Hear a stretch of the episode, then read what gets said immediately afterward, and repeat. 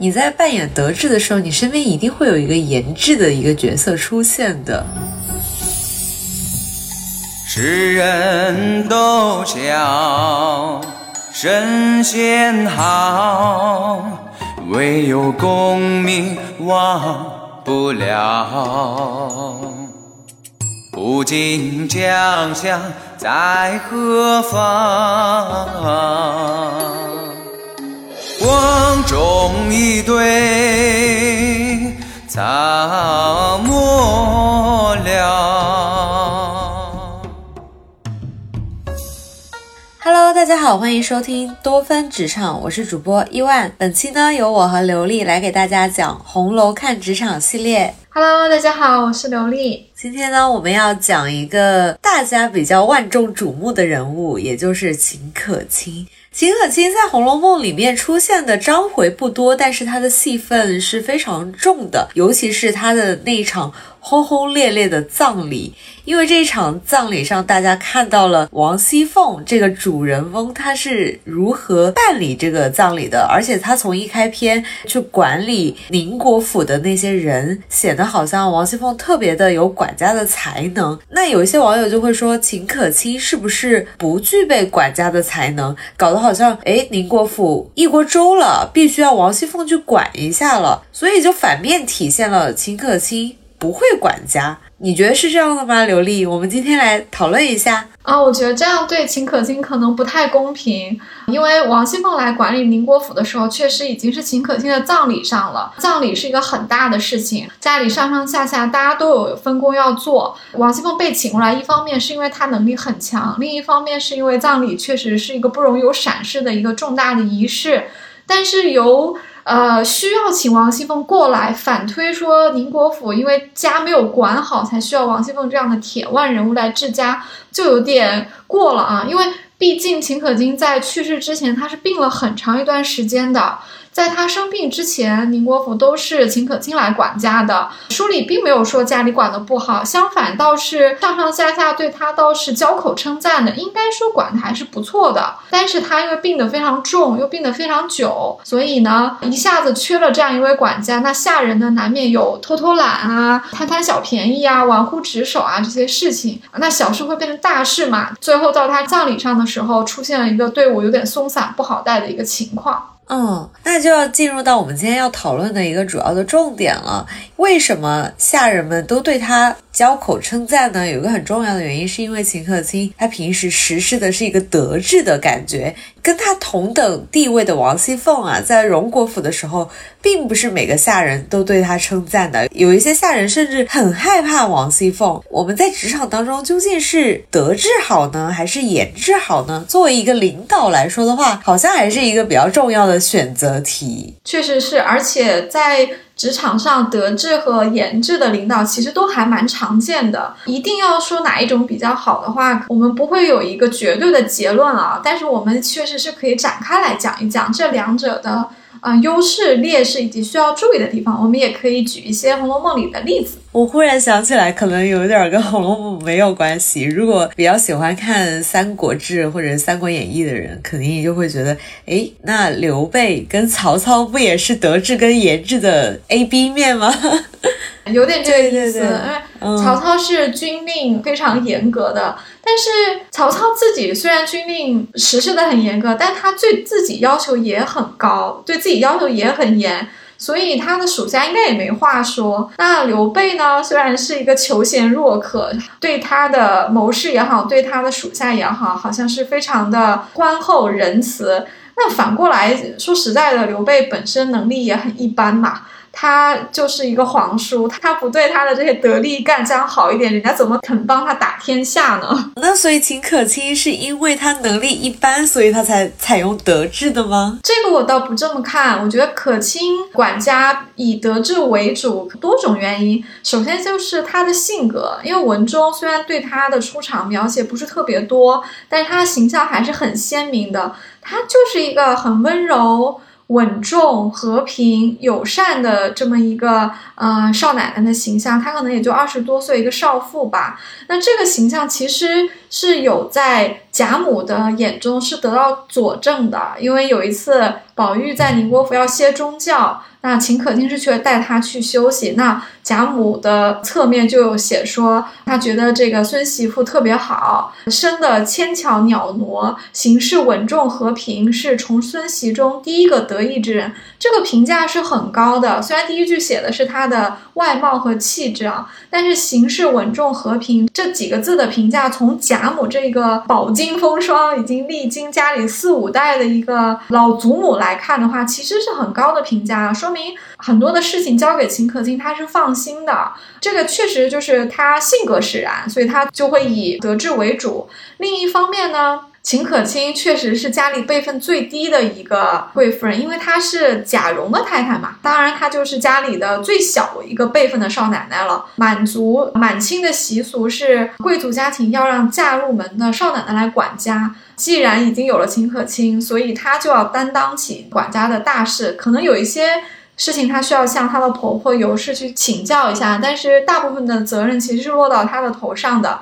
那他因为又年纪小，再加上他的出身呢，就秦家本身也是一个小官，所以就不像王熙凤这种来自豪门王家那么飞扬跋扈，呃，有靠山啊。所以秦可卿在婆家做事情比较小心周到，不得罪人，以德服人，这个也是可以理解的。所以我觉得主要有这两方面的原因吧。我记得书中在描写秦可卿李家的片段还蛮少的，我们只能从一些下人的评判，或者是尤氏啊、李纨啊，或者是宝玉对他的评价里面来知道他是怎么理家的。对，基本上都是侧面描写，我们没有看到说可卿吩咐下人干什么，或者说有谁过来汇报什么事情，其实这些都没有去写，所以我们只能从结果去反推。那既然家里面井井有条。和和睦睦，那就说明这个少奶奶管得不错嘛。另一方面，确实像前面有聊到说贾母对她很看重，贾母说是重孙媳中第一个得意之人。有人会说，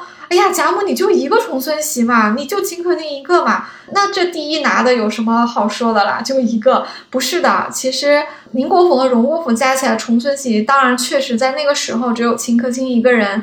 但是我们不要忘了，贾家其实是有十几二十房的，有些旁支就不是国公爷这一支，但也是他们的大的这个贾氏宗族里面的，嗯，他们其实是有这个草字辈的，所以是有重孙媳的。那这么多人看下来，贾母还是这么的满意秦可卿，那真的就是对她很满意了。还有她的婆婆是不是也讲过很多次，说哎这个媳妇特别能干，她觉得如果这个媳妇要是没了。对他的儿子来说，对这个贾蓉来说，要找这么一个媳妇儿，这样的模样和这样的形式，打着灯笼也找不到。何家上下哪一个不喜欢他？这个喜欢，我觉得未必是一种哦，因为你呃管家管的特别松，好像给了我们很多就翘班啊、摸鱼啊的机会，所以才比较喜欢他。很可能真的也是秦可卿就是做事情做的比较好，然后大家也心服口服，然后家也管的比较好。我觉得是这样的一个证明。那还有一点，其实也是能体现出他李家还不错的，也就是他在他自缢的时候，就是他迎丧天香楼之前，他托梦给王熙凤嘛，就是让王熙凤谨记盛极必衰的道理。那一句著名的“树倒猢狲散”也是这么来的。他就给王熙凤说，要早做打算才是正道。他托梦的原话大概是这样的，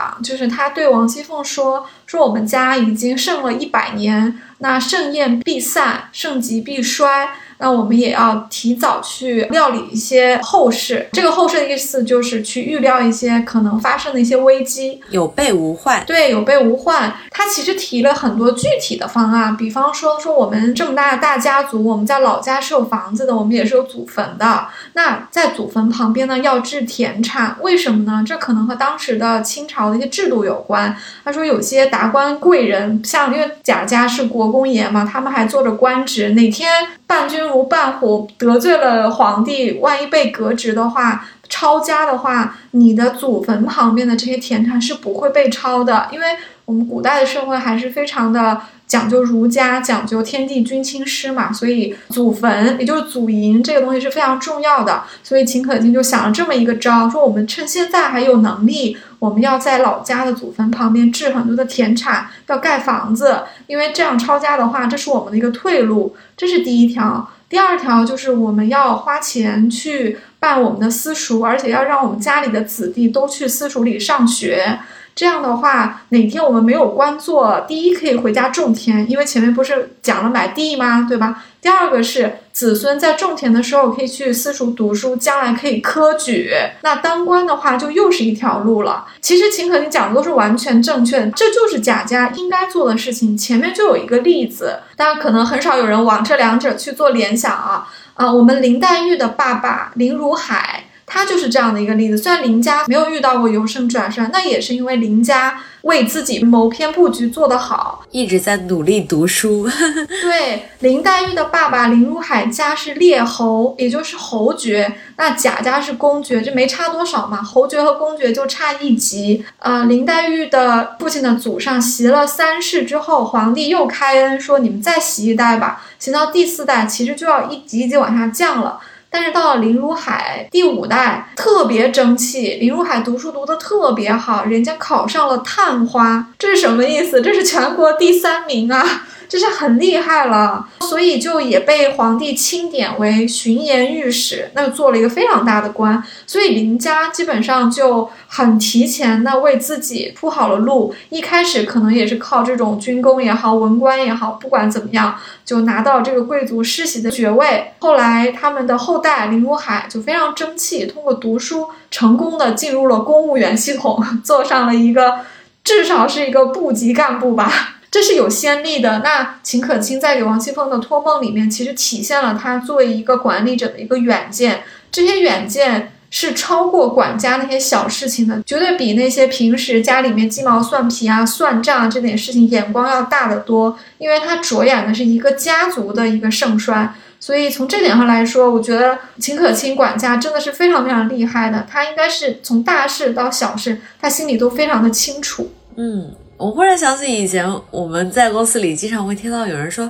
哎，你本职工作做好了就行了，你没有必要做那么多，没有必要想那么远。公司是你的吗？是你开的吗？你有没有股份？搞那么复杂干啥？”秦可卿当时就有点像这种有公司的股份，要尽心尽力的去做。关键是她还是从别家，就不是那四大家族里面嫁过来的，她还是真的是在为贾家着想。对。这个可能也要联系到她的身份嘛，因为毕竟在封建社会，对一个女子来说，你嫁到夫家，你就是夫家的人了。所以秦可卿虽然娘家姓秦，但是她自从嫁到了贾家，她就是贾家的少奶奶了，她就姓贾了。她的牌位上是不是也写的是贾门宜人秦氏？所以说，她已经把自己当做是贾家的一份子。当然了，秦可卿有这么强的这种。家族的责任感啊，他这么关心这个家族，可能也跟他在这个家里受到的待遇有关系嘛。因为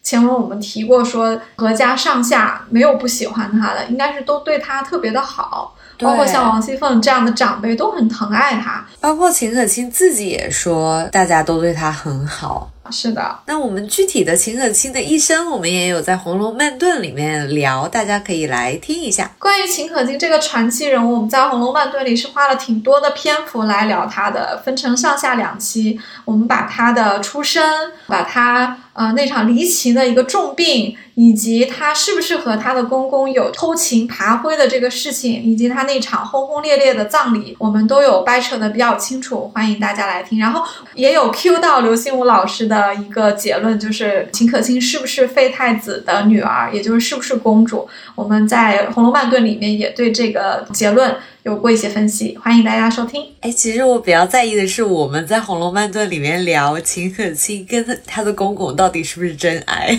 啊？真的，女生嘛就比较在意爱情嘛，这个悬念我们就留到节目里面，大家快去听吧。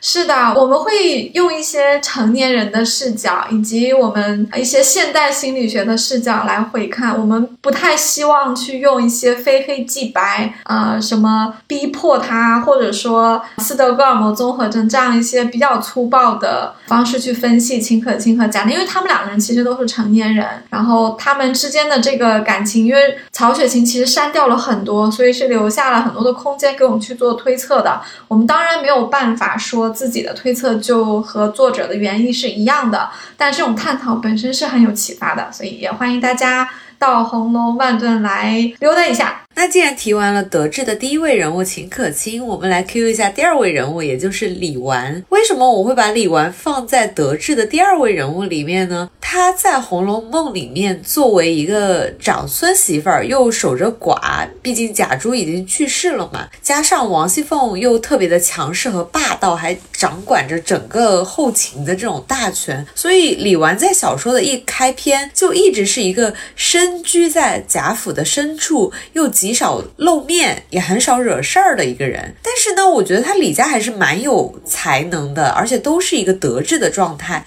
他不理家，他是从哪里体现出来的呢？那是他从办诗社这件事情体现出来的。他不会作诗，但是呢，他又作为一个诗社的当家人吧，就是一把手。他就在贾探春办诗社的时候，给一些非常有建设性的建议。他说：“我们先把这个公司的组织架构定好，然后再定游戏规则。”我觉得他这些道理讲的还蛮清楚的。就是比如说什么，我那边的地方比较大呀，所以大家都来我这边办理诗社。然后每一个月要有几次，然后要有一个怎么怎么样的规矩，他的这个规矩条例是立得特别清楚的。嗯，没错，李纨的组织才能和管理才能其实是受到低估的啊，这个和他的身份有关。正如你所说的，他虽然是荣国府的长孙媳妇，但因为她是一个寡妇嘛。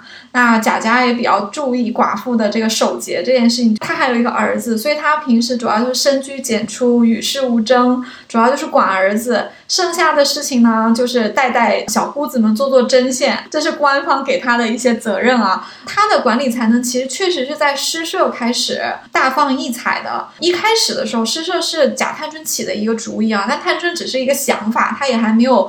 具体到落实，结果一召集大家的时候，这个大嫂子因为年纪比较大，然后而且大嫂子李纨这个时候突然来了兴头，她好像特别想参与，可能也是因为她平时作为一个寡妇，她生活里没有什么波澜，所以一听到啊小姑子、小叔子们要搞这些事情，她就很开心，她就想帮大家做起来。她确实一开始把这个制度立得非常的好，首先她跟大家讲好说，哎，我们不能太多，也不能太少，我们就一个月两次。比如说初一和十五这个日子定好，范围我们也讲好是哪些人参加。他也知道有的人呢，呃，写诗不太行。比如说像迎春和惜春，除了写的不太行，他们两个人性格呢也有点不太合群。所以说你们两个呢就随意参与吧，给你们两个一个可以出题，一个可以限运，给你们一点行政的事情做一做。但是几个主力干将，那是谁呢？薛宝钗、林黛玉、贾宝玉。贾探春这些是不是都写的特别好？这些人一定要参与，因为没有他们就不好玩了。后来湘云也参与了，后来宝琴也来了，后面还有邢岫烟啊、李文、李绮啊，这些都参与了，所以诗社就热热闹闹。她作为一个大嫂子，她说我呢，有的时候我也可以写一点，但是呢就不强求，所以她主要是一个做一个管理的职能。那这个制度就定的就很好，大家也觉得心悦诚服。像你说的，他也把他的家里让出来给大家来做这个诗社，因为他的家里比较大嘛。但不光只是把一个地方拿出来，因为你要是招呼大家来你们家聚会的话，你的啊老妈子呀、丫鬟啊、东道主，对他们也是要服务的。这些都是李纨做的比较好的地方，尤其是有一次下了雪之后，第二天他们不是要去卢雪庵去赏梅、烤鹿肉，然后联聚吗？这次就是李纨张罗的。虽然是宝玉最有兴头，特别要去写诗，等不及的样子，但是其实前前后后的打点都是李纨来做的。李纨一看到下雪，就很早的时候就让他的下人去卢雪庵去打扫，铺了暖炕，铺了褥子，然后大家支起炉灶，然后大家。去赏雪，当然了，有人会诟病说李纨就是出力不出钱，因为他每次都让大家凑份子，好像他自己也不太出钱的样子，这个可能就有点苛刻了啊。本来朋友之间的聚会，各自 A A 制的出一点钱就是正常的，凭什么都要让大嫂子来请客呢？对吧？所以这个可能对他来说有点过了。嗯，他还蛮不显山不露水的，而且很像个居士一样，就隐藏在深山当中。那具体他跟王熙凤有一些怎么样的瓜葛呢？就是为什么他要把这个管家的大权让出来呢？我们其实后面可以再具体的聊一下，我觉得这个还蛮值得聊的。哎，嗯，岔开一句啊，就是刘姥姥在大观园里逛的这几天啊，其实还有一个人物不得不提，就是李纨。刘姥姥留下来呢，贾母心情特别好，就要经常的要摆家宴，然后请她一起也上宴席吃，而且会带着刘姥姥把整个大观园的屋子都走一遍。这其中有一天啊，就呃心情特别好，大家就想去逛园子、划船。那这一天的很多的事情都是李纨来安排的。那一大早呢。李纨自己起床之后，就看着他这个屋子里，就稻香村那儿，老婆子和丫头们打扫落叶，把桌子椅子都擦干净，准备好了茶酒器皿。因为他知道贾母带着这些人来，第一站就是他这里，因为他是长孙媳嘛，辈分也是最高的，所以要先到他这里。所以他很早就起床，把家里打点的井井有条。这个时候呢，风儿就是王熙凤的另外的一个丫鬟。带着刘姥姥和板儿进来了，就说大奶奶倒忙得紧，客气了一下说：“哎，大奶奶你在忙呀？嗯，因为王熙凤在家里，她也在忙。王熙凤没有办法自己过来做这件事情，所以她要打发下人来说这个事儿。但打发下人来说的时候呢，也得很客气，因为李纨是王熙凤的嫂子，所以王熙凤对李纨还是要很尊敬的。这个凤儿呢，就把钥匙拿了过来。”因为平时是王熙凤管家，所以钥匙在凤儿那里。凤儿把钥匙给到李纨，还很客气的说了一句话：“说我们奶奶说了，外头的高级恐怕不够用，不如开了楼，把那收着的拿下来使一天吧。奶奶原该亲自来的，应和太太说话呢，请大奶奶开了，带着人搬吧。”这凤儿也很会讲话的，他说：“我们奶奶讲了，就外面东西不够，所以呢，需要您拿这个钥匙把楼里的库房。”打开，把里面的这个茶几拿出来，呃，用一天。按理说，我们奶奶该亲自来。为什么？第一，王熙凤是管家，你管家本来就应该亲自来嘛。第二，王熙凤是弟媳妇，李纨是大嫂子，你不能在大嫂子面前摆谱。但是呢，她要解释一下，她说她本来是该亲自来的，可是因为现在和太太说话。那就请大奶奶开了，带着人搬吧。这个话一说就好听了，就李纨当然也是要应该这么做的。所以李纨就命素云，素云就是李纨的大蜜啊，大丫头接了钥匙，就令婆子说去把二门上的小厮叫几个来。你看他想的很周到，就一边开钥匙，就一边就对手下说把那个男孩子叫几个过来，这东西挺重的，这丫鬟们也扛不了。所以小厮、老婆子、丫头一起动手。抬了二十多张下来，可见这个宴席搞得挺隆重的哈。要从楼上抬下来，以前也没有电梯，还是挺不容易的，就抬下来了。然后李纨就想得很周到，还提醒他们说：“好生着，别慌慌张张，鬼赶似的，仔细磕了牙子。”听上去有点唠叨，但其实也是一个生活经验啊。就是你抬东西又匆忙，这十几二十个椅子凳子往下搬的时候，既在关心他们，又在把这件事情办得很妥当。对，就是你们自己也别磕。着，然后也别把东西给磕坏了，这个是李纨一个很周到的一个提醒啊。但下面有一个细节也很有意思，他就回头对刘姥姥笑着说：“姥姥，你也上去瞧瞧。”这句话是很贴心的，因为刘姥姥是个乡下人，她没有看过人家大家的库房是什么样，她没有见过这么多漂亮的家具，而且今天抬的这些家具呢。有点像是我们家里收着的请客用的东西，平时是不拿出来，因为平时用的是家常，而且没有那么多人吃饭嘛。那今天不够用，所以要把那个库房里的拿出来。那刘姥哪见过啊？所以李纨就很贴心，开也开了，对不对？钥匙也都开了，这个楼上也打开了，就让刘姥姥看一看呗。她多新鲜啊！她说。刘姥姥听说，巴不得一声儿，便拉了板儿登梯就上去了。刘姥姥很开心，她很想看啊，板儿也很想看，他们都很兴奋。就等你这句话呢。对，就等你这句话呢，就上去看了。你看里面乌压压的，是围屏啊、椅子啊，大小花灯都不大认得，但是五彩炫耀，各各有奇妙。刘姥姥特别开心，念了几声佛就下来了，所以可见这一天在刘姥姥心中就跟赶集一样，跟看电影似的，还挺开心的。说完这个刘姥姥这个开心啊，李纨还没结束，她想特别周到，想说，哎，现在还早啊，就大观园还挺大的，然后贾母万一带着小姐们啊，刘姥姥一起逛，她万一想划船怎么办？想去园子里看一看怎么办？她说恐怕老太太高兴。岳信把这些华子、稿桨、遮阳幔子都搬了下来，预备着。那众人答应，就又把这个楼开了，又把这些东西都搬下来了。他这种未雨绸缪的心态，真的是很好的能管家的一个人。是的，然后他还让小厮们传嫁娘，嫁娘就是撑船的这些女子啊，到船屋里面撑出两只船来。你看他想的是不是特别周到？首先，你门开也是开了。再说现在时间还早，老太太万一今天心情特别好呢？如果到下午的时候说：“哎呀，我们划个船吧。”你这个时候好了，人已经在河边了，让家里的人再去开箱子呀、爬楼啊、再搞东西下来啊，搞半天都搬下来之后，可能老太太都累了，都不想划了。所以李纨真的非常的周到，她把这一天的各个节目，就是吃饭用的桌子、椅子。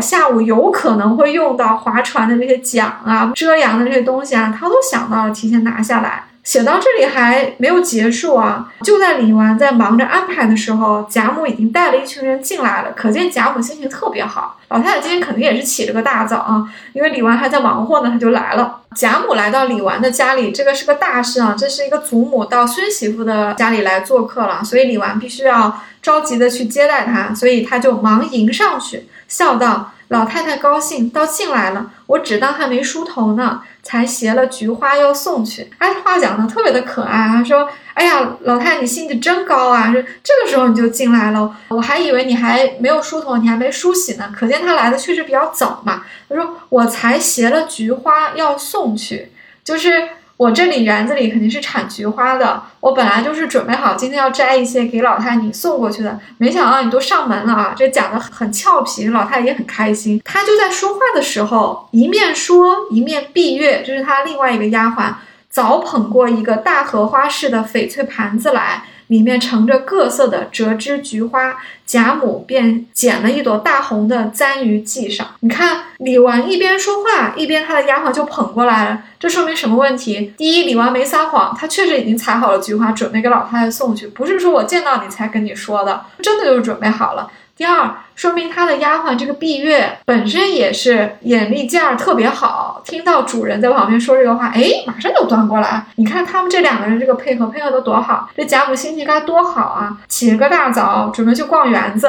所以才有了刘姥姥说的那句著名的：“我这个头啊，今天是修了哪辈子的福啊？”没错，这一大盘的菊花，贾母一个人也带不了嘛。贾母是自己摘了一朵大红的，你看老太太挺爱美的哈，拿了一个大红的簪于鬓上。宝玉爱红，可能也是继承了奶奶哈。你看宝玉这么喜欢红色，就写在基因里的。奶奶也这么喜欢大红色啊，很年轻啊。贾母自己摘了一朵，戴在自己的头上。一回头看到刘姥姥，就笑着说：“过来带花儿。”今天大家都特别好嘛，就哎，心情好就是得打扮嘛。一语未完，凤姐，哎，这时候凤姐登场了，可见。一开始干活的时候，凤姐可能在和王夫人讲话来不了，但是这个时候呢，她跟王夫人也讲完话了，可能就遇到贾母了，就跟贾母一起来了。所以这个时候，凤姐拉过刘姥姥来说，让我打扮你，接着就把一盘子的花横三竖四的给她插了一头，但是肯定是带的太多了，就看上去特别的奇怪。然后这贾母和众人就笑得了不得。刘姥姥自己倒是很会自嘲啊，她说：“哎呀，我这头也不知修了什么福，今儿这样体面起来。”这个刘姥姥也很会融入这个环境啊，她完全不觉得王熙凤是在捉弄她，觉得哎，带一朵花也是开心的嘛，所以她就顺着大家的这个话往下说。其实说到这里，解答了我心里面一个迷惑点吧。我一直以为被传啊，整个刘姥姥游大观园啊是王熙凤布的局，因为她作为一个管家。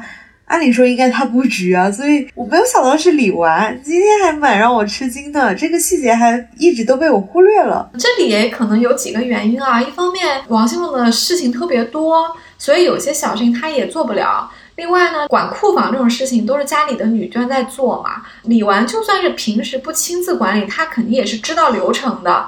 而且王熙凤和李纨他们是妯娌嘛，他们是平辈，他们可能平时还是有一些这种管家上的互动的。所以王熙凤忙不开的时候，她就会让她的助手这个丫鬟风儿带个钥匙过来传个话，然后让李纨来代理做这样一件事情。那李纨也是非常出色的，就完成了这个任务，并且李纨因为知道自己的稻香村可能是老太太。逛大观园的第一站，所以他起得很早。他带着他的这个老婆子啊、丫鬟们啊，就早早就准备了，就打扫啊、收拾东西啊，包括采了花给老太太送去啊。甚至凤姐拿钥匙过来让他开库房拿东西的时候，他也安排的特别周到。从一个侧面显示出李纨虽然平时没有实际的去管大观园里的，包括荣国府里的上上下下那些杂事儿，这些杂事儿确实是凤姐在管，但李纨其实是有能力的。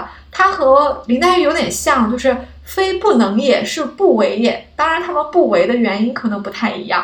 啊，李纨的这么多的管理才能井井有条，以及他呈现出来的也是一个相对比较温和管理者的面貌，其实也是跟他的家庭和出身是有一点关系的。因为我们前面聊了一下秦可卿，因为是一个小官家庭，嫁到一个豪门当少奶奶，她可能。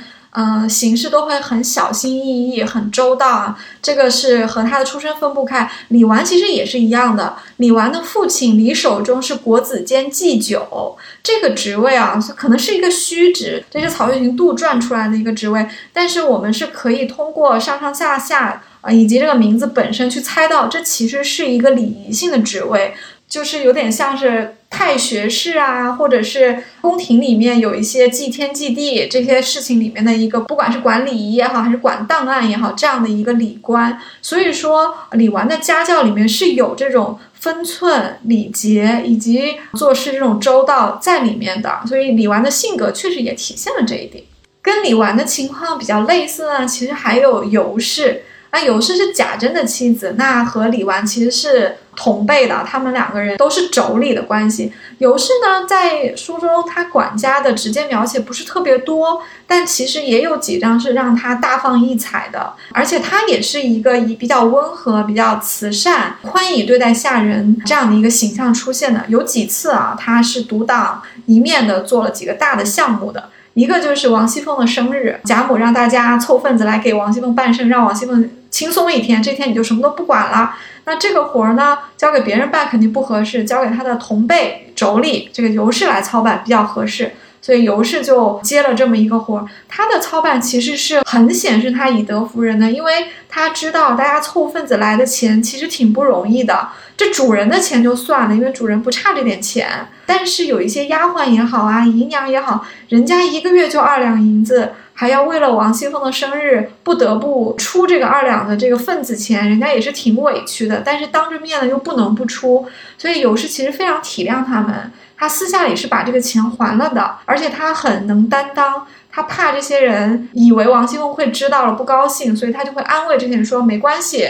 说，就算疯丫头知道了有我呢，你们就收下吧。所以这一点，我觉得是把尤氏塑造的很高大的啊，他是一个品德非常好一个领导啊。如果听过我们前几期节目聊王熙凤过生日这一趴的话，一定是知道我们在说什么的。如果没有听的话，那肯定是没有好好听课。其他不讲了，我觉得尤氏还有一些小的都没有这个点更有光彩，就讲这一个就好了。这个已经够成立了。是是，其实我们如果今天聊德智的话，我还挺想提醒大家。注意一个，似乎我们总觉得她不太会管家的一个角色呢，就是林黛玉。当然了，林黛玉一天到晚游手好闲的，她哪里管过家了？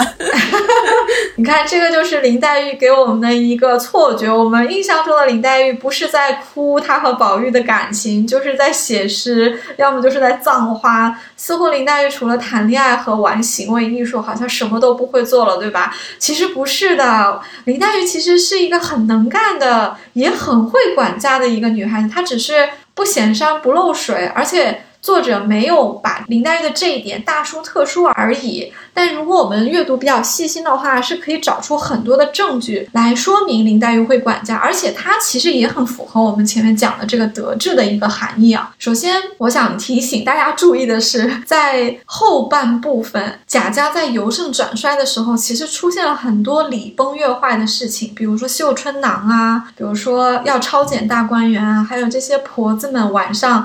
聚众赌博啊，甚至迎春的奶妈还把她的累金凤都偷出去当了，去还赌债，这些事情都是丑事，而且可能会越闹越大，使得家里面内部就出现问题的。但这个轰轰烈烈的查抄事件里面，有几方是一点问题都没有的，干干净净的。其中有一个就是潇湘馆，那潇湘馆里面老妈子、小丫鬟，从紫娟到雪雁到下面所有的人。都公然有素，井井有条，从来没有什么坏事找到他们那边。这个的背后，其实我觉得是有林黛玉管家的一套的。首先，林黛玉本身没有什么污点。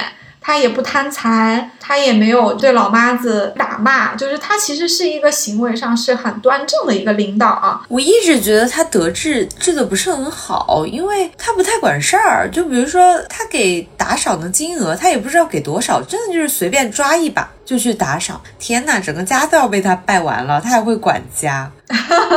这个我不同意啊！我们先来分析他怎么管家，就是你感觉他好像什么都没有在管，但是你别忘了，大小姐管和不管区别在哪里呢？黛玉是不是有一个特别厉害、特别能干的得力助手，就是紫娟？第二个大秘就是雪雁，这两个人都很厉害哦，都很能干哦。紫娟和雪雁是跟着林黛玉像闺蜜一样长大的人，那他们两个人其实是把潇湘馆，其实日常事务是他们两个人来处理。的那林黛玉当然也要对他们两个人进行一些呃调教，或者说一些管理，比如说待人接物啊，谁来了怎么样啊，客人来了我们要怎么处理，这个财务怎么分配，这些都是林黛玉在关起门来会做的事情。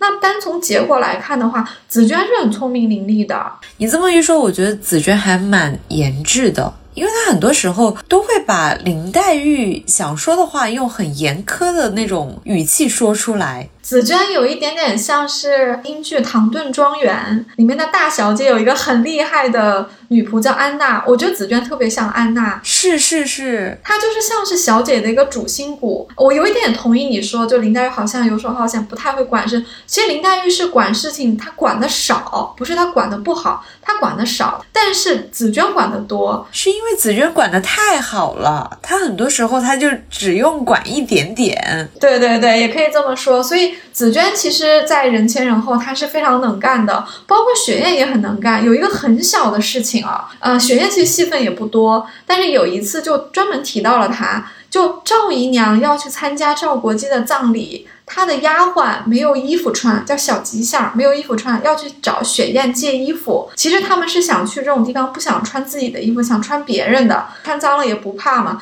那雪雁当然不愿意借了，可是雪雁也不愿意得罪人，所以雪雁就很聪明，就在他那儿说：“他说，哎呀，我的衣服呀。”都是姑娘让紫娟姐姐收着呢，也不知道收在哪里。姑娘身上又不好，别去问她了，别耽误你们的事儿，还是转借吧。你看雪雁多会说话，她一方面说：“哎呀，我们家其实管的挺好的，就我的衣服都是。”姑娘让紫娟姐姐收着，但是姑娘最近身体不好，可别耽误你的事儿啊！你还是找别人先借吧，我这边就靠不上了。然后，所以紫娟听完之后就笑了，就说了一下雪雁，她说：“你倒会说话，你自己不想借给他，你往我和姑娘身上去编排。”就这也体现出来，他们两个人其实是挺伶俐、挺聪明的。那背后呢，他们的主人，我觉得林黛玉还是有功劳的啦。再说回到你这个赏钱这个事情啊，赏钱是这样的，其实对仆人和对主人是有双重标准的。仆人可以一个铜板都要算计清楚，但是主人是不能这样算的。就主人给下人打赏钱，就不能拿开钱包，我数十个铜板给你，说啊赏你十块钱是不可以的。其实不只是林黛玉赏别人的钱这么赏，宝玉也是一样，探春也是一样。他们赏给别人东西的时候一定要大方，这个就像是有钱人家的富二代给小费的时候不可以给特别少，就人家可以给一美金，你就不可以一样。林黛玉赏给给他送燕窝的。老婆子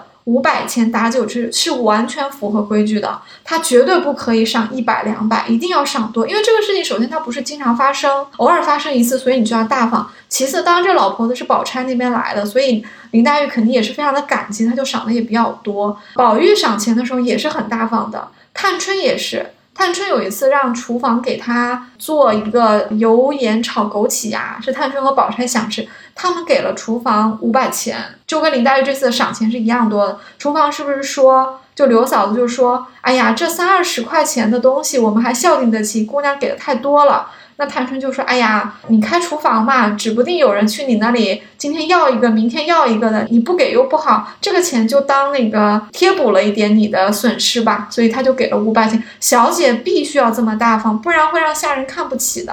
嗯，我忽然想起来，也是一个近代的一个例子，也就是《大宅门》这个电视剧里面，白景琦的妹妹白玉婷。他有喜欢一个戏子，他每天去看那个戏子表演的时候，他对那个戏子的打赏也是从一个托盘里面抓起一把珍珠就往台上扔，就是边哭边说唱的好，然后怎么怎么样，就是这样子的打赏。可能是因为他们那个年代的人就是这样的吧。对这个场面，《红楼梦》里是有的。呃，有一次听戏呢，是过节吧，那贾母就要请薛姨妈啊，还有就是李纨的这个。啊，婶婶一起来听戏，就要准备赏钱嘛，因为唱完一出戏，大家就会鼓掌，对不对？鼓掌的时候就要给赏钱。那这个赏钱是提前让家里的男丁用簸箕装好了过来。你想簸箕得装多少钱？就一旦唱完，就要拿这个簸箕往台上去撒，这是什么意思？就是要让钱撒到这这个台上，有这个响，很喜庆。其实艺人是不会去捡的，大家都有自己的这个尊严在。就我是主人，我赏钱，我不能哎，当着你面数五个给你，没有这么赏的，我一定要大方的赏。但是作为这个演员，他们在唱戏的时候，他们也有职业操守，他们也不会去剪，是有专门的人去剪的，而且也一定是这个谢幕了之后你再剪。所以这个都是我觉得是一个身份和一个格调的一个象征吧。嗯，是的。其实林黛玉管家管得好啊，在书中是有得到认证的。如果我们觉得线索太少的话，那我援引一个强有力的人物的一个引言来证明一下我们林黛玉管家管得好。王熙凤管家没话说了吧？就连王熙凤都认可林黛玉的管家的能力。书中其实是有写到说，王熙凤因为小产，所以需要休息很长一段时间。在这段时间呢。就家里请了李纨、探春和宝钗三个人一起来治家，因为三个人每个人都有些原因，呃，一个人不能独当一面嘛，所以就让三个人合在一起。尤其是探春又兴起了一个改革大观园啊，裁减了很多不必要的开支的这些改革行动。那这些话呢，就通过平儿传到了正在家里养病的王熙凤的耳朵里面。王熙凤拍手叫绝，说：“哎呀，干得好，好一个三姑娘！”探春李家的具体的细节，我们在前两期的节目也已经聊过，大家可以回头去再听一下。但是不容忽视的一个呃细节，就是王熙凤是当着平儿的面夸了探春，她说好个三丫头，然后她就感慨说，哎呀，我可算是有个左膀右臂。然后她就开始列数，说，哎呀，这个人也不行，那个人也不行，我好不容易有探春。在他列完了那么多不行的人，包括宝玉，他觉得宝玉都不行。他说为啥？他说宝玉不中用，他也不是这里头的货。啥意思？就是第一，宝玉太软弱，管家不行；第二个吧，宝玉心不在这个上面，他天天就是个纨绔子弟，就是写写诗、喝喝酒的这种人，所以不在这个事情上动心思。然后他就说两个，他说林丫头和宝姑娘倒好，但是都是亲戚，不好管咱家的事儿。哎，这句话很有意思，他把薛宝钗和林黛玉。并提说明，在王熙凤冷眼看来，这两个人啊，把自己的小家，就是每一个小姐不是都有一房吗？她这个屋子里面其实是一个团队来的，她不是有老妈子，有小丫头，可能上上下下得有十几个人呢，这不就是一个团队吗？所以在他看来，林黛玉和薛宝钗可能他们风格有所不一样，但是他们两个都是很会管的。所以林姑娘和宝丫头倒好，但都是亲戚，不好管咱家的事儿。所以王熙凤其实是很认可这两个人的。当然，他认可的第三个人就是探春，但是因为探春是自己家的人嘛，就可以管咱家的事儿。所以王熙凤感到非常的欣慰，他说：“哎呀，总算有个三丫头，改革改得好。”然后他交代平儿说：“你一定要配合她，好好的改。”嗯，我还有一个细节啊，就是林黛玉对宝玉不是有时候经常讲悄悄话嘛？她会说：“哎，我仔细一算啊，这个家里面进的少，出的多，然后怎么怎么样？”我当时就还蛮惊讶的，她居然会自己细细的算过，我还以为她一天到晚不食人间烟火呢，居然还会算过家里面进的少，出的多了。对呀，呃，我们忽略了一点，就是林黛玉管家不是不能，是不为也，就是她是有能力的，但她不需要事事都自己做，也不需要天天处理那么多鸡毛蒜皮的小事嘛，因为毕竟有紫娟这么强有力的助手嘛，所以她不需要。但是林黛玉很聪明啊，她很会观察，她也会心算，所以她确实是算出来了家里入不敷出，也很简单。你看林黛玉知道她每个月拿了多少的月例钱，那小姐们每个月花的零花钱啊，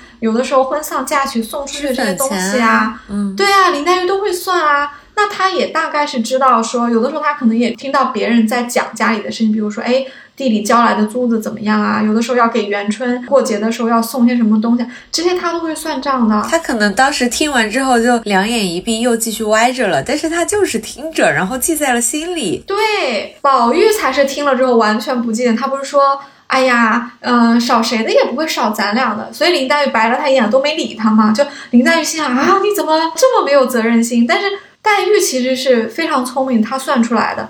而且我们别忘了，林黛玉是不是有家教？她的爸爸是巡盐御史，巡盐御史其实管的是税赋，是管的就是天底下油水最大、最垄断的一个商品，就是盐。盐是一个只有官家才可以经营的东西，犯私盐是犯法，要坐牢的。整个国家的盐都要通过这个特有的衙门来去管理。那林黛玉的父亲是管这个淮阳的盐政的，那他管的就是钱啊。林黛玉在家里面听她的父母交谈也好，或者是有一些过来汇报工作也好，她怎么会不知道呢？所以我觉得她是埋下了一种对管理也好，对经济也好，对数字也好，她应该是有这样的一个直觉在的。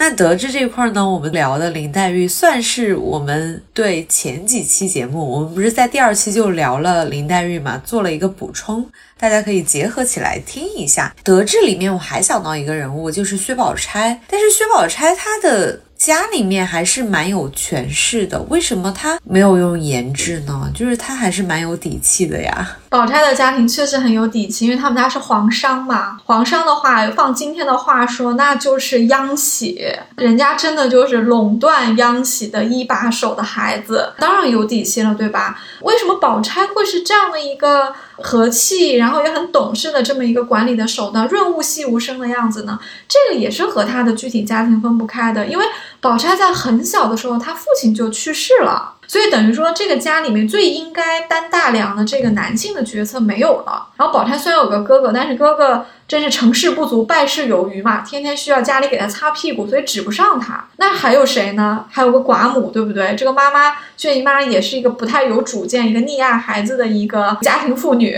那家里唯一的一个明白人就剩薛宝钗了。那宝钗在这个时候，她又是个大姑娘家，姑娘家没有出阁的话，其实是不太适合抛头露面的。所以宝钗研制这条路对她来说不太行得通。有一个细节，我不晓得你有没有注意到，就是薛蟠远行的时候，薛姨妈要把家里的那些老伙计们，就是比较管事的一些老伙计们，都是男的啊，叫来家里要交代一下，让他们在路上要照顾一下这些少主子。薛姨妈和他们说话的时候是隔着窗户说的，等于说是薛姨妈在屋里面。这些伙计们在屋外面，他是隔着这个帘子跟他们说，因为其实贵族女性就是不能够见外面的不相干的男人的，宝钗就更不能了。因为薛姨妈毕竟还是一个结了婚的妇人，薛宝钗是一个大小姐，是不应该去见这些人的，所以。你指望宝钗研制对下人叫过来打一顿骂一顿，这个对一个没有出阁的娇小姐来说都是不太现实的。我觉得古代人应该每一个人听力都会很好吧？是的，是的，每一个人都要隔着耳朵听。我觉得像我的话，我这种老是空耳的人，什么梅马什么梅，我估计我不能穿越去古代做下人，我只能当小姐。不光是听力要好，眼色还得特别好，随时都要看到说，哎，是不是有一个事情要去办？是不是这杯茶凉了要去换新的？老板跟你使了个眼色，让你过去是什么意思？这些都是要注意到的。所以打工人从来都不容易。那我们提到打工人这个阶级，就可以切到平儿这个角色了。平儿作为一个打工人，他好歹也算一个小组的 leader 吧，他也是采用一个德制的方法。要我是他的话，我平时在王熙凤那儿受了气，我就要发放给下属们，我要真的是要用颜值来撒撒我的气，我的委屈。那平儿恰恰不是这样的人。平儿和王熙凤这对组合呢，是也是挺有意思的。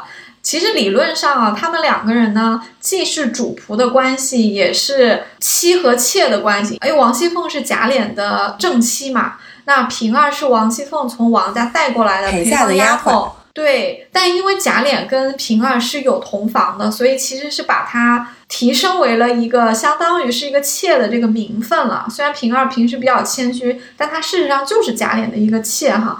对外来说，她其实就是王熙凤的一个左膀右臂嘛，相当于是王熙凤的大秘。那为什么平儿会选一个比较温和、以德服人的这么一个路线呢？我觉得，呃，为了给王熙凤下马威，主要原因可能还是平儿本身，平儿本身就是一个体贴周到、一个比较善良的一个女孩子啊，这是一块，因为她其实对很多人都是能照顾到的。比方说有下人妈妈生病了过来请半天假，他们都不敢去求别人，都会来求平儿。平儿其实会先交代说，你明天不许迟到，今天先放你半天假。但平儿还是准假的，就可见她本身就是一个以德服人，然后会体谅下人的难处的这么一个小 leader 啊。对我真的发现了很多下人们不敢给王熙凤说的话，都会给平儿说。那平儿怎么给王熙凤转达这个意思，就真的是很考验她的说话的技巧的。没错，大秘是不是所有的事情都要向老板汇报？这个不是的，大秘是有一些他的主动性的。这就聊到了刚刚我们说平儿为什么会选择德智的另外一个原因。我在想啊。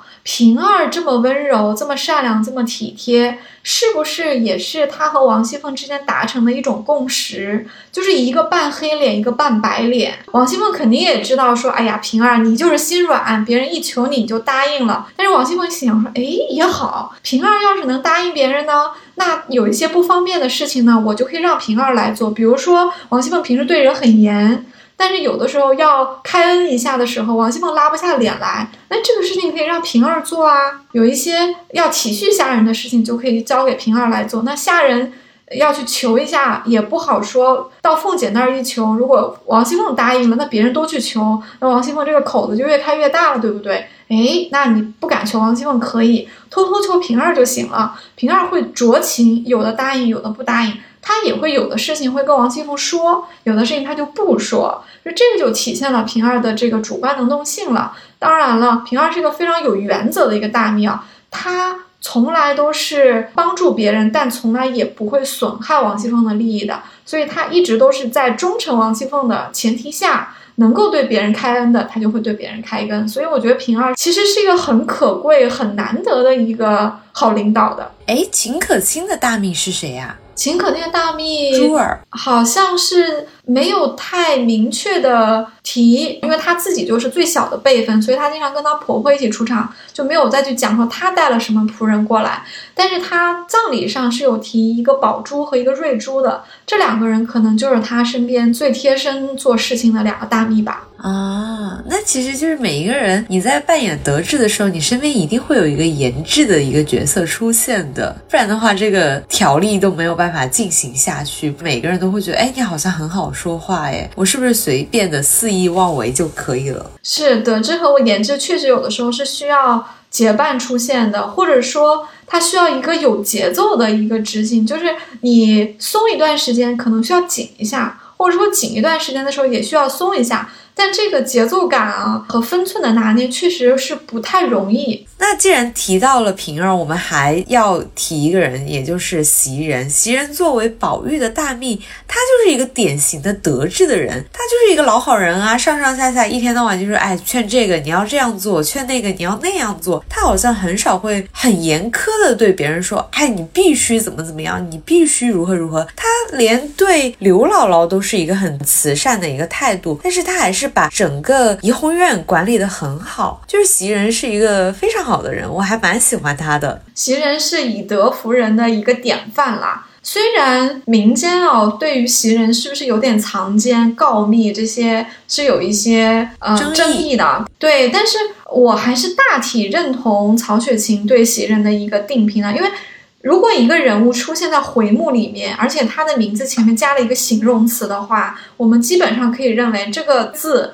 就是这个人物的盖棺定论。比如说，出现在回目里的这些丫鬟有谁呢？袭人是有出现的，叫贤袭人，就是贤良的贤。然后我们前面谈到的平儿是有叫俏平儿，那平儿就是俏嘛，对不对？其实紫娟也有出现哦，叫惠紫娟，因为。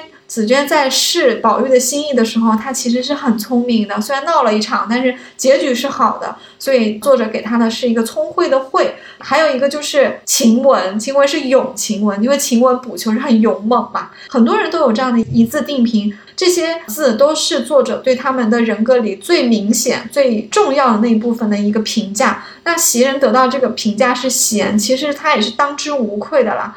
确实如你所说，袭人对怡红院的管理，因为袭人是大丫鬟嘛，她是贾母赏给宝玉的，所以她的地位也最高。那其他的丫鬟其实都是要服从袭人的管理的。袭人管理整个怡红院的时候，确实是以德服人的，总是以劝谏啊为主。然后她对宝玉劝的是最多了，对其他的丫鬟她也是这样的态度，甚至对老妈子她也很和气。甚至刘姥姥喝醉了，不小心睡到了宝玉房间，袭人也是笑着安慰她，不妨事，我来安排，还特意叮嘱他不要告诉别人。对我觉得行人很周到，然后也很体谅别人。行人是也是一个不太惹事的一个人，他希望大事化小，小事化了。虽然有的时候你不惹事，事情也会找上你啊，但总的来说，行人在怡红院还是很服众的。除了晴雯有的时候争宠跟他挑点刺儿之外。其实袭人跟大家的关系都很好，比如说像麝月、秋纹、碧痕这些人都是很听袭人的话的。甚至袭人在被李妈妈摆了一道的，就被李妈妈批评了一次的时候，连黛玉都出来为袭人说话。李妈妈因为自己已经不是宝玉的奶妈了，觉得自己没有地位了，然后就要到怡红院里面去吃这个吃那，显得自己很重要。结果袭人劝她两句。他就骂袭人是狐狸精，你们都劝宝玉不听我的话，怎么怎么样？袭人就没有办法，他也不敢顶嘴，毕竟李妈妈是宝玉的奶妈嘛，其实是有辈分的，所以袭人就哭了。当时宝玉、黛玉和宝钗都在场，连林黛玉都站出来维护袭人，说袭人也罢了。他说那个李妈妈还排宣她，可见老辈会了，啥意思呢？就是说。也罢了，在《红楼梦》里是很高的评价，意思就是说袭人是挺好的。就这样，李妈妈还要去挑她的刺儿，可见袭人今天真是倒霉了，真是运气不好，是这个意思。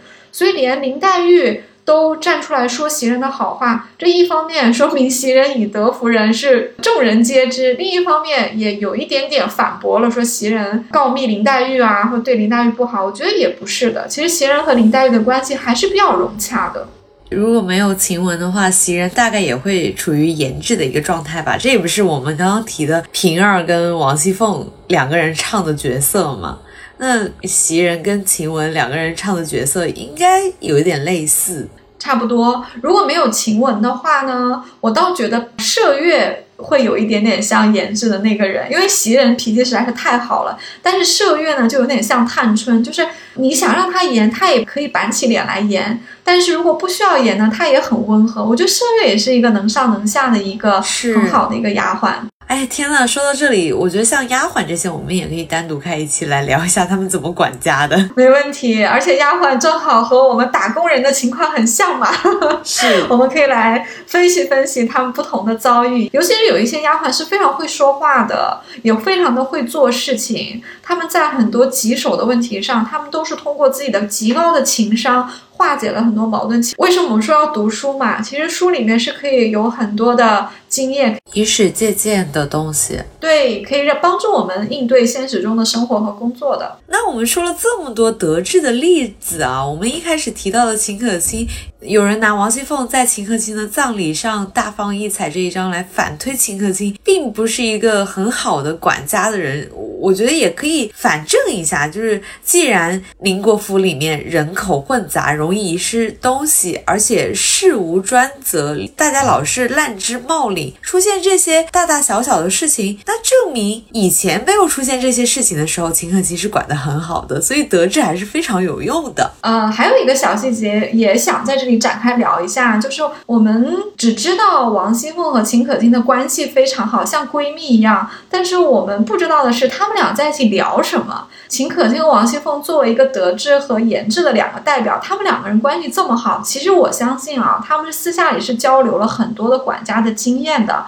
也就是说，秦可卿以一个德智的一个以德服人的面目出现，但是他未必不知道一些研制的办法。我觉得王熙凤会给他支招的，秦可卿也会用。而且秦可卿会给王熙凤说：“哎，我觉得你这里管得太严了，你应该怎么柔和一点啊？你应该好好的得志一下呀。”没错，就王熙凤管得太严的地方，可能秦可卿也会劝他说：“哎呀，你。”点到为止吧，有些办法你也可以用一用。对，所以其实他们这两种体系未见得是那么井水不犯河水的。站在德智和言志两个极端的这两个人物之间，他们应该也是能够互相理解对方。那我们这一期德智的话题差不多就聊到这里，下一期我们可以聊一下言志的几位人物。言志的话有王熙凤、探春算吗？你觉得？嗯，有一点点算的。探春是在德智和颜志之间游走的非常自如的一个人物，所以我们也可以放到颜志里来聊，没有问题。我们还可以聊一下晴雯，晴雯是很明显的一个颜志的人，苛政啊，简直是。对对对，大家可以留言猜一下都有谁，我们很期待看到一些意想不到的名字。